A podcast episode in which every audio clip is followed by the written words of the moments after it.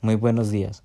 El día de hoy les vamos a hablar de la jurisdicción especial. Mi compañero Daniel Yepes y yo, Flavio Soto. Es pertinente decir a modo de introducción qué es la jurisdicción. La jurisdicción es una potestad que da el Estado por medio de la Constitución. Esto lo podemos ver en el artículo 116 de la misma. Las personas habilitadas para administrar justicia en Colombia buscan los mismos fines, que es la solución de conflictos, evitar que los ciudadanos acudan a las vías de hecho y aportar a la convivencia pacífica en sociedad.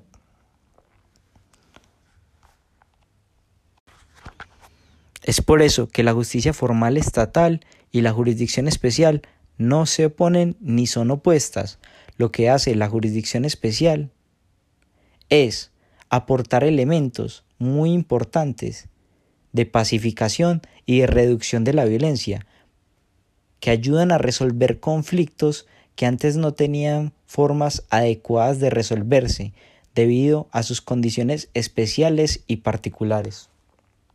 Este podcast, para entender de una mejor manera lo que es la jurisdicción especial, seguiremos el siguiente orden. ¿Qué es una jurisdicción especial? Razones de ser de las jurisdicciones especiales. ¿Cómo se crean? ¿Qué facilitan?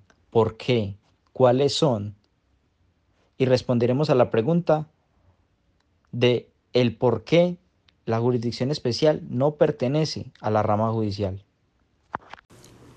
Los dejo con la explicación de mi compañero Daniel Yepes. Sí, muy buenas noches. Así como lo dice mi querido compañero Flavio, desde la distancia nos vamos a ocupar de lo que es la jurisdicción especial. No nos vamos a ocupar de lo que son las jurisdicciones especiales en particular, sino de lo que es la jurisdicción especial en sí misma, su esencia, su naturaleza. Siendo así, decidimos tomar como fuente la sentencia C080 del 2018, que es el control constitucional previo que se le hace a la ley estatutaria de la JEP. La Corte Constitucional en esa sentencia, además de hablar y referirse a una jurisdicción especial en particular, justifica, y que es lo importante para esta exposición, la existencia de jurisdicciones especiales. Empieza diciendo la Corte Constitucional. Estas jurisdicciones existen en favor de resolver conflictos sui generis, particularísimos, que serían difícil, de difícil o de imposible resolución por medio de los mecanismos tradicionales. Es así el caso del conflicto interno entre las FARC con el Estado colombiano.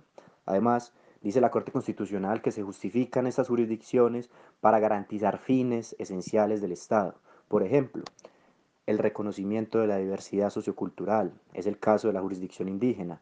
Por ejemplo, el fin esencial y sueño para todos los colombianos como es la paz por medio de la JEP. Además, aclara la Corte aclara la Corte que las jurisdicciones especiales no hacen parte de la rama judicial y es una precisión que, que merece hacerse en esta exposición. Siendo así, eh, en modo de conclusión, podemos decir que las jurisdicciones especiales son tres, la jurisdicción indígena, la jurisdicción especial y los jueces de paz. Además, y por último, la Corte Constitucional define las jurisdicciones especiales en una frase en cuanto a, a sus fines, que son zanjar brechas sociales y garantizar fines esenciales de trascendental importancia para la sociedad colombiana. Muchas gracias.